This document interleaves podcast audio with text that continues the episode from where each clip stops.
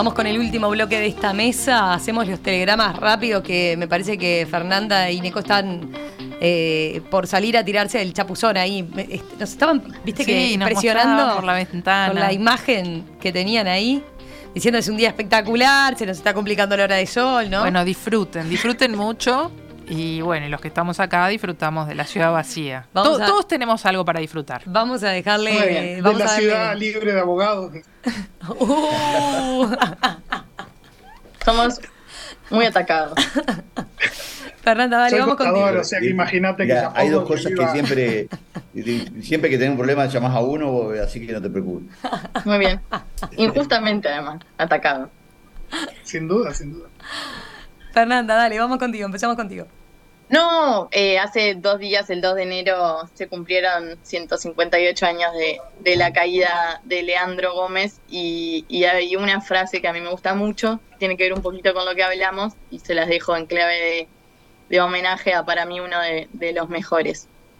La más dolorosa de las carencias que puede vivir una generación se refiere a la carencia de cultura, no solo en lo que a letra se refiere, sino a una cultura ética y moral, sin dogmas y de absoluta libertad de conciencia.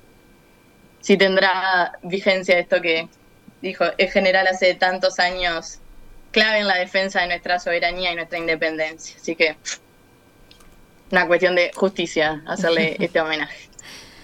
Ahora, ¿a quién le toca? Bueno, Neco, dale. A Neco. Así sale corriendo. Soy sanducero, colorado, hijo de brasilero y de Paysandú. Y además tengo cierto Increíble. por Venancio Flores, así que mejor me callo. este, eh, Ay, Nico. y bueno, y soy florista, ¿qué voy a hacer?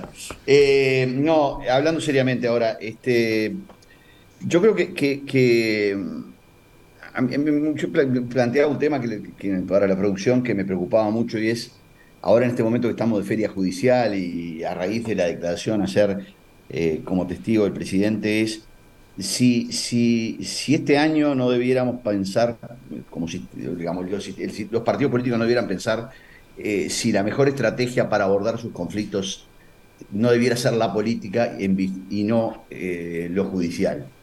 Yo creo que se ha judicializado muchísimos temas que no eran para judicializarse, queriendo que la justicia resuelva los conflictos que en realidad son de la política. Entonces, eh, creo, ojalá que este año que se inicia eh, los políticos hagan política con mayúscula y resuelvan sus problemas o resuelvan los, diferendos en el campo que es el de las ideas y del debate y no buscando que otros solucionen sus problemas. Yo quería este tema para, discutirlo, pero bueno, por lo menos lo voy a tirar como, como, como reflexión a los Julia Moller. Lo tomamos, lo tomamos para, para la próxima. Mira que vamos a necesitar temas en verano a veces y de esos que no están así tan en el día a día. Eh, más allá de que, de que creo que este lo, hemos discutido otras veces, pero vale la pena reflexionar al respecto. Eh, Gabriel, dale. Yo quería hacer una recomendación quizás veraniega a ver. Eh, para, para, que alguno se anime a, experimentar. Estamos en un proceso, digamos, de crecimiento exponencial de las inteligencias artificiales y, creo que está bueno que en general los ciudadanos eh, empecemos a, ver qué es lo que está pasando y entender un poco cómo funciona. Entonces, más allá de, ver a, otras personas explicando cómo funciona esta tecnología, creo que está bueno probarla. Y hay un, hay un sitio en Internet desarrollado por, por, por OpenAI, que es un sitio de, eh, que desarrolla inteligencia artificial, pero con cabeza de, eh, de datos abiertos, de código abierto que tiene un chatbot, un, el chat una GPT. página web donde, exacto, donde uno puede. Acá ya le preguntamos todo, Gabriel, ¿eh? con una inteligencia artificial, pero creo que está bueno que, que, sí, que, no solo nos quedemos como ciudadanos, que cada uno pruebe, ¿no? Que, entre y que haga preguntas eh, y que trate de dialogar con ese tipo de herramientas para ver cómo para ver cómo funciona y cómo reaccionan y hasta dónde pueden llegar y hasta dónde no, digamos, porque el crecimiento está siendo realmente muy acelerado y es significativo tratar de, entender esto, ¿no? De entender hasta dónde puede llegar y, hasta dónde puede ser transformador, ¿no? Es decir, a veces eh, todo lo que es robots y ciencia ficción lo convertimos en película de cine, pero en realidad hay funcionalidades básicas como, por ejemplo, responder semiautomatizadamente un, un correo electrónico que, están a la vuelta de la esquina, que, son muy reales y que está bueno que, los, como ciudadanos empecemos a apropiarnos de ese conocimiento y que no quede solo en manos de e, Esa no la probé, la de responder, que, que el chat me responda eh, mails. Así de esos medios y hay automáticos. Otra, y hay otra este, que, que, se usa para eso y te, da el formato de cómo deberías responder. Sí, sí, sí, sí. Bueno, este, Esta el, chat GPT lo, chat GPT lo, hace todo. yo le he preguntado cosas este, de las que tengo como, de las que tengo conocimiento, porque claro, quiero chequear si después lo que dicen y no comete muchos errores, casi no comete errores, pero eh, es muy es muy básico, ¿no? O sea, no, no, busques, o por lo menos en las cosas que yo le he preguntado, no busques profundizar y no busques eh, eh, los grises y, de repente los recovecos que algún tema tiene, porque la mayoría de los temas tienen sus recovecos y tienen sus este sus particularidades.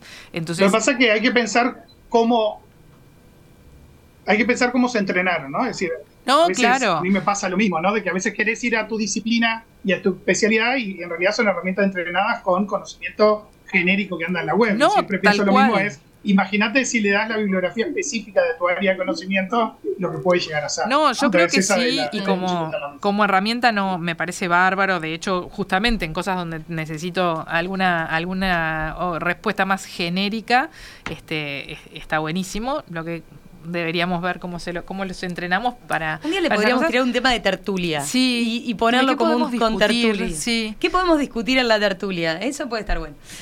Pero no, falta tu telegrama. No, no tengo telegramas. Muy ilusionada con el plantel del carbonero este año, nada. Ah, viste que tenías telegramas. Bien, bien, bien. Comparte, eh, Neco. Parece. Vamos a ver qué, qué nos depara esa joyita. ¿Vos, Gabriel? ¿También compartís? No, tengo la ventaja de ser hincha de River, que ah. de mucha discusión ahí me permite pelear a, está bien, está bien. sí, sí, sí, sí, Me pasa lo mismo, me pasa lo mismo. ¿Vos, Fernanda? Como Obvio, como Blanca, de Nacional iba a decir Neco. No, no, ¿No? recontra mancha. Ah, mira. ¿Y de, también entusiasmada con el equipo? No, no, viste, me retiro lo dicho. Muy bien. Eh, sí, sí, vamos, vamos que vamos por este 2023.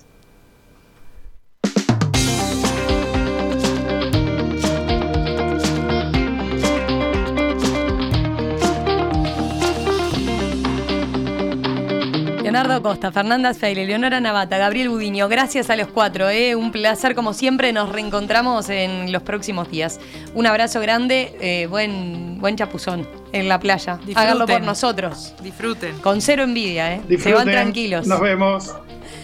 Nosotros ya seguimos aquí en perspectiva, ya se viene Gastón actualizando la información y después nos va a contar a propósito de esta situación que viven ciudadanos legales uruguayos en torno a eh, una normativa que eh, les genera dificultades en su pasaporte.